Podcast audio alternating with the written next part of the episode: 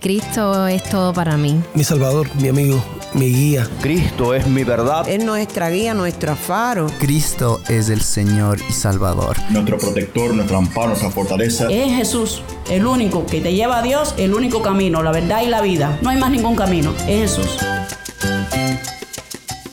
Estás escuchando a El Faro de Redención, Cristo desde toda la Biblia para toda Cuba y para todo el mundo.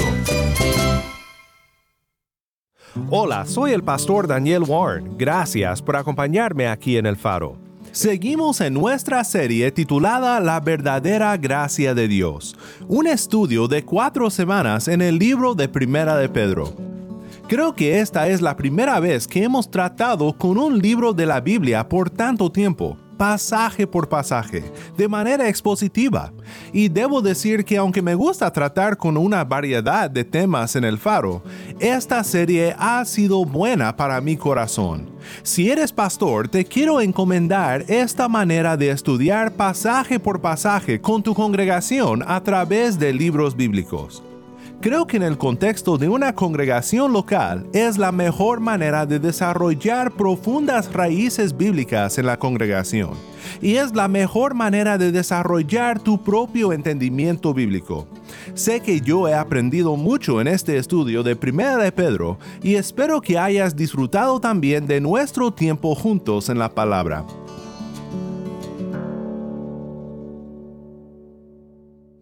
Hoy pensaremos en 1 de Pedro 3, 8 al 12 y el propósito de nuestro llamado. Si somos herederos de la bendición, debemos de vivir vidas de bendición a otros. Si tienes una Biblia, busca el pasaje y quédate en sintonía.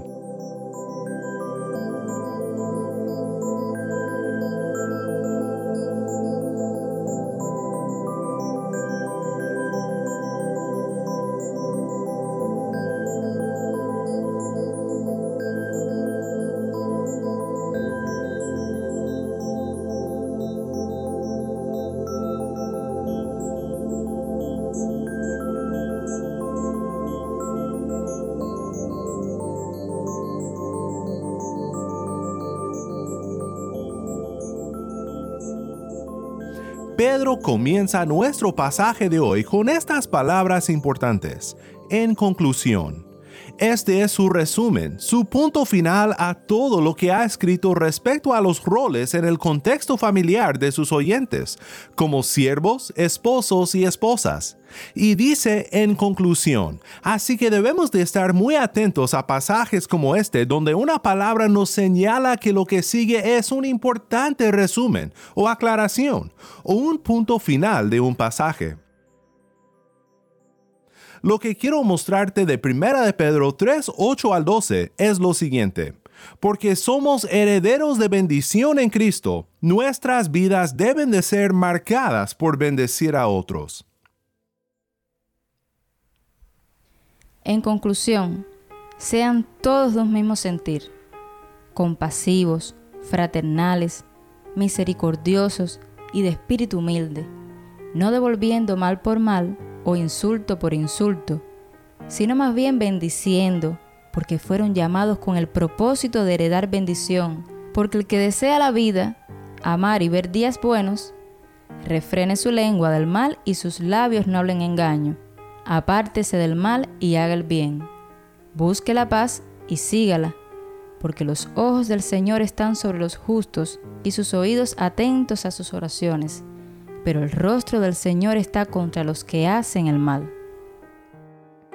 Gracias, Taimi. Nuevamente, esto fue Primera de Pedro 3, 8 al 12.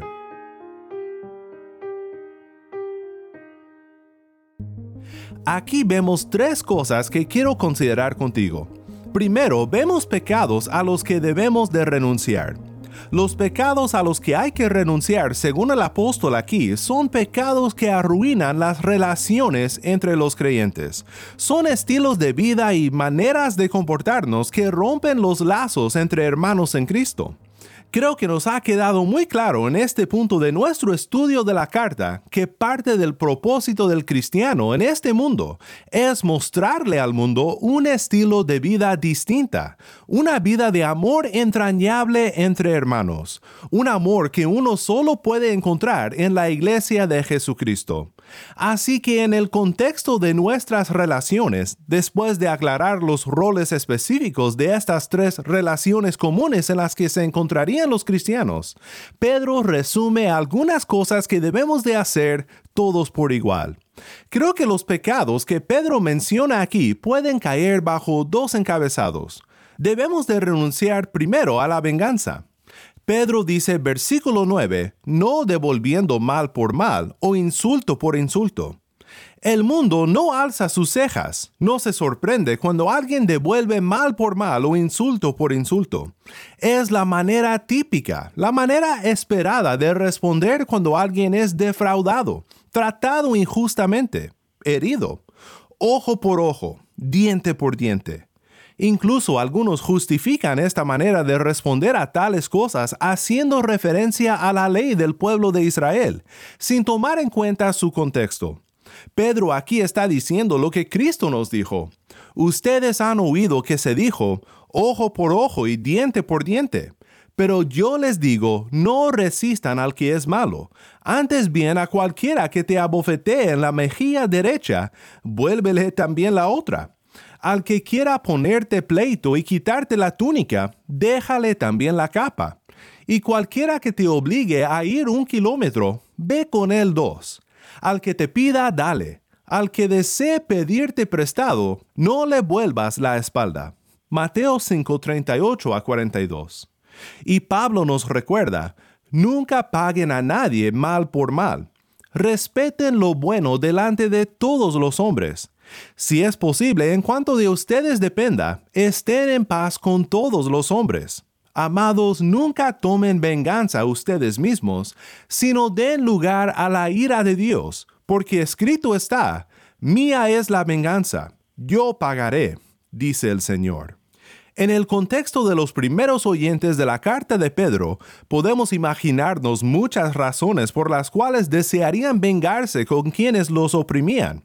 Quizás tú puedes entender su frustración, su deseo de venganza. Pero la venganza no tiene lugar en el pueblo de Dios. Como vimos en un pasaje anterior, somos siervos del Cordero que fue inmolado sin abrir su boca, y debemos de caminar tal como Él anduvo. Debemos de renunciar entonces la venganza y también debemos de renunciar a la difamación. Yendo por un momento al versículo 10, y debo decir, no estoy tratando con cada versículo en su orden, sino que estoy tratando con los varios pecados que Pedro dice que debemos de renunciar primero. Pero considera lo que Pedro dice en el versículo 10. El que desea la vida, amar y ver días buenos, refrene su lengua del mal y sus labios no hablen engaño. Creo que lo que Pedro tiene en mente aquí es la difamación, hablar mal y engañar con el propósito de difamar a tu hermano en Cristo. Hemos visto que la venganza no debe de formar parte de la comunidad cristiana en vista de la centralidad del amor en la iglesia, y tampoco debemos de difamar a nuestros hermanos. Es una manera muy fácil de hacernos sentir bien de nosotros mismos, hacer que otros piensen mal de otras personas. Es muy fácil en el contexto del sufrimiento y de la persecución amargarnos contra aquellos con quienes debemos de ser unidos. Déjame preguntarte a ti, ¿eres culpable de eso? Ves a tu hermano en Cristo y en vez de edificarle, a veces sientes un profundo deseo de difamarlo, de destruir su reputación, sea cual sea el motivo. No debemos de ceder paso al enemigo en este aspecto. La difamación no tiene lugar entre los cristianos. Bueno, estos son los dos pecados que debemos de renunciar. Segundo, Pedro nos recuerda de las virtudes que debemos de cultivar. Son tres, el amor, la humildad y la paz. Primero el amor. Bajo amor incluyo ser todos de un mismo sentir, compasivos, fraternales y misericordiosos. Creo que vemos un buenísimo ejemplo de cómo luce el amor cristiano en Hechos 2, 44 al 47. Dice, todos los que habían creído estaban juntos y tenían todas las cosas en común. Vendían todas sus propiedades y sus bienes y los compartían con todos, según la necesidad de cada uno. Día tras día continuaban unánimes en el templo y partiendo el pan en los hogares, comían juntos con alegría y sencillez de corazón, alabando a Dios y hallando favor con todo el pueblo. Y el Señor añadía cada día al número de ellos los que iban siendo salvos. Piensa en lo increíble que es esta escena. Leemos en Hechos 2 que miles de personas se convirtieron al oír la predicación del apóstol Pedro, el mismo Pedro que nos escribe aquí sobre el amor cristiano. Él experimentó el amor de Cristo en persona. Él lo vio llorar por la muerte de su amigo Lázaro. Él vio su cara cuando padres traían a sus hijos a Él para bendecirles. Él lo vio alimentar a los hambrientos, sanar a los enfermos, levantar a los muertos. Y también Pedro experimentó más profundamente el amor de Cristo al perdonarle por haberle abandonado, por haberle negado tres veces. Pedro, ¿me amas? ¿Recuerdas la escena allí al lado del mar de Galilea? Pedro, ¿me amas?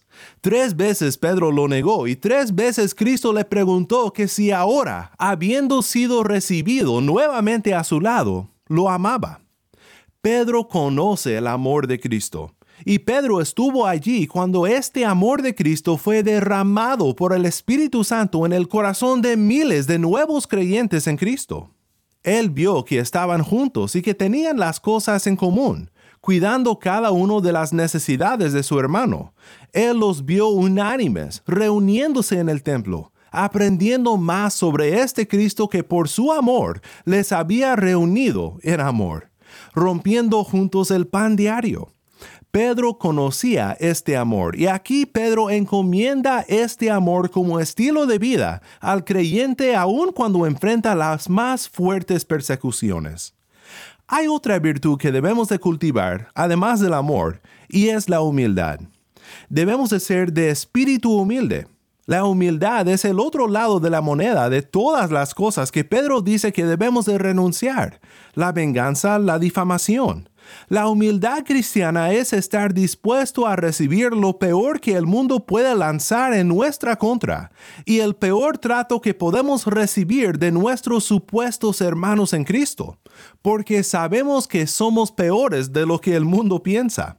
Somos pobres pecadores rescatados por Cristo, nuestro Salvador.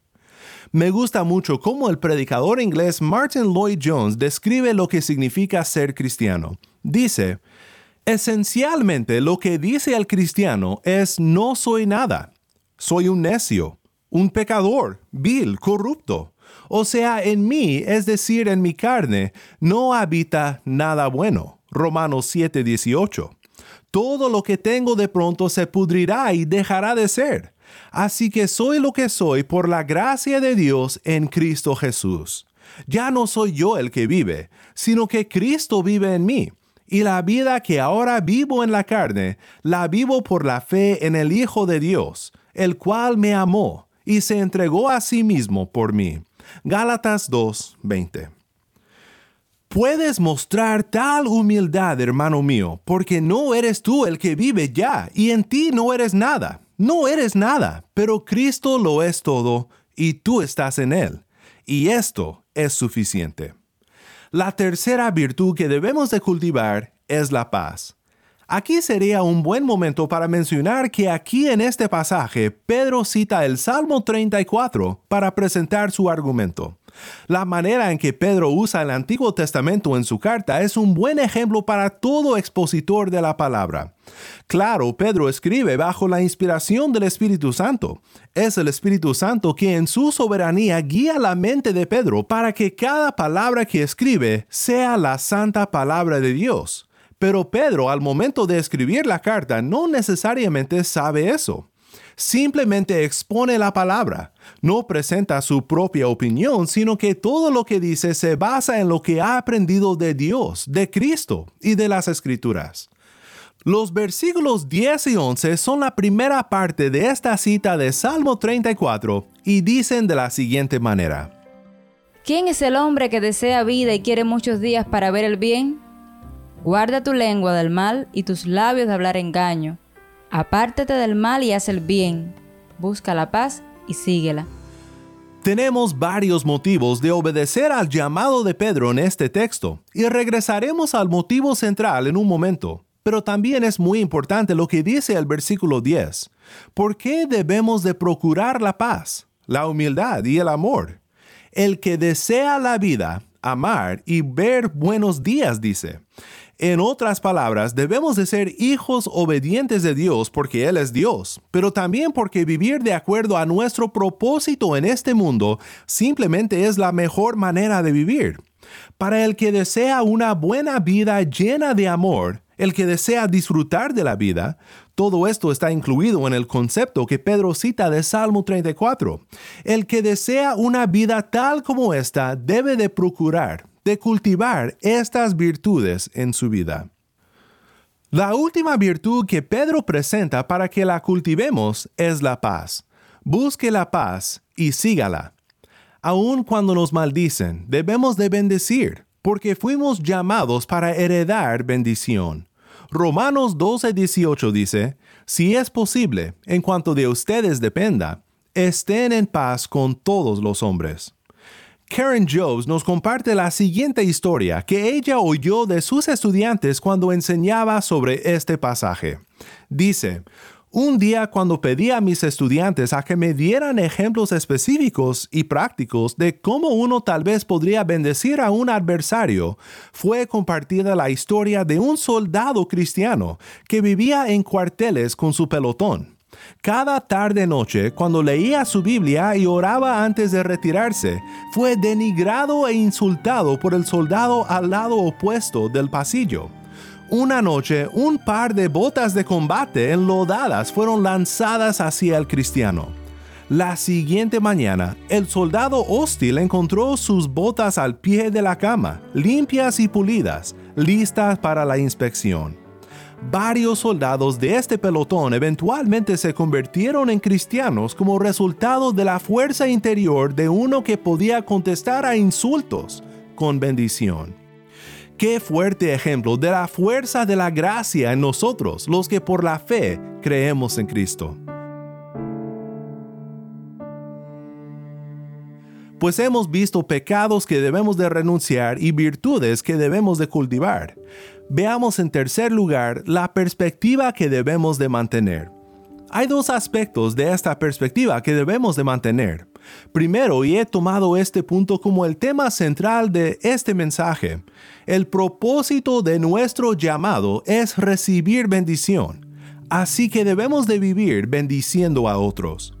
Te recuerdo que este es el punto que Pedro hace en los versículos 8 y 9, diciendo, en conclusión, sean todos de un mismo sentir, compasivos, fraternales, misericordiosos y de espíritu humilde no devolviendo mal por mal o insulto por insulto, sino más bien bendiciendo, porque fueron llamados con el propósito de heredar bendición. Cuando pienso en este punto, recuerdo la historia que Jesús dio del siervo que debía una grandísima cantidad de dinero a su rey, una deuda que nunca podría pagar. El rey le perdona y ¿qué hace el siervo? De inmediato va y encuentra a alguien que le debía una cantidad mucho menor y le ahorca demandando que le pague. Este siervo es castigado por el rey porque habiendo recibido misericordia, no la mostró a otro. De igual forma, Pedro nos explicó en el primer capítulo de su carta que nosotros tenemos una gloriosa herencia en el cielo, la herencia de la gracia, la herencia de poder estar por siempre en la bendita presencia de Dios y de nuestro Redentor. Fuimos llamados para heredar bendición. ¿Cómo entonces podemos ir con los que nos han quitado cosas relativamente menores a nuestra herencia y maldecirlos? No, nosotros somos el real sacerdocio que va con un mensaje de bendición al mundo, un mensaje de invitación a que otros también experimenten la gracia de Dios en Cristo y también hereden con nosotros bendición. Que así siempre sea, hermanos, que esta sea la característica definitiva de la iglesia. Llamados para bendición, viviremos bendiciendo. Otro aspecto de esta perspectiva que debemos de mantener en mente es esta. Debemos de recordar la postura del Señor hacia los justos y hacia los que hacen mal. La segunda parte de la cita de Salmo 34 dice de la siguiente manera. Apártate del mal y haz el bien, busca la paz y síguela. Los ojos del Señor están sobre los justos y sus oídos atentos a su clamor. El rostro del Señor está contra los que hacen mal, para cortar de la tierra su memoria.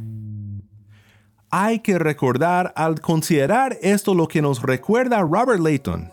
Dice, recuerda, aunque debes apartarte del mal y hacer el bien, tu salvación no está fundamentada en cuánto bien puedes hacer. La perfección que satisface a la justicia y a la ley no se requiere de ti. No debes de caminar en pos de deseos pecaminosos, sino en pos del Espíritu. Pero en este caminar tu confort no está en ti mismo, pero porque ahora no hay condenación para los que están en Cristo Jesús. Mira, hermano mío, es el deber del cristiano de siempre estar viviendo más y más según su identidad como alguien declarado justo en Cristo Jesús. El Señor escucha el clamor de los justos, de los que lo aman y de los que caminan según su palabra, agradecidos por su redención, por la gracia, por medio de la fe en Cristo. El rostro del Señor está en contra de los que hacen el mal. Si fuimos llamados para bendición, bendeciremos a otros. Y si fuimos declarados justos por la fe, viviremos vidas justas en este mundo para la gloria de Dios el Salvador y juez de toda la tierra.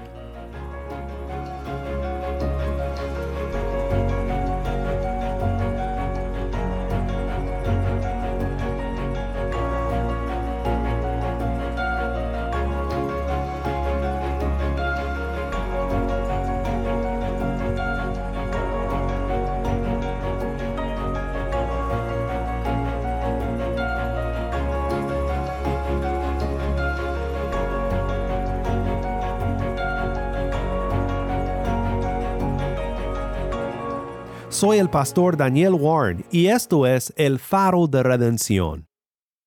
Es hermoso recordar que sea lo que sea que enfrentamos en esta vida, lo que nos espera es bendición. Nuestra herencia está guardada en los cielos. Y aquí en la tierra podemos ser una fuente de bendición para nuestros hermanos en Cristo y al mundo que tantas veces se nos opone. Seamos como aquel soldado del cual oímos, que pulió las botas de su enemigo, y así por su testimonio muchos llegaron a la fe en Cristo. Te recuerdo que apreciamos tus comentarios y tus correos. Puedes seguirnos en las redes sociales, solo busca el faro de redención. Y puedes escribirnos al correo electrónico ministerio arroba el faro de Nuevamente nuestro correo electrónico es ministerio arroba elfaroderedención.org para unirte con nosotros financieramente para resplandecer la luz de Cristo y compartir la voz de su pueblo en Cuba con oyentes como tú en todo el mundo. Visita nuestra página web elfaroderedención.org diagonal donar elfaroderedención.org diagonal donar Oremos juntos para terminar. Padre Celestial, gracias por recordarnos a través de tu apóstol Pedro acerca de nuestro llamado, por recordarnos que debemos de renunciar al pecado y cultivar la virtud, agradecidos por nuestra herencia de bendición y por tu justicia atribuida a nosotros en Cristo Jesús. Oramos que seamos un pueblo de amor, de humildad y de paz para hacer resplandecer tu gracia en un mundo oscuro. En el nombre de Cristo Jesús oramos. Amén.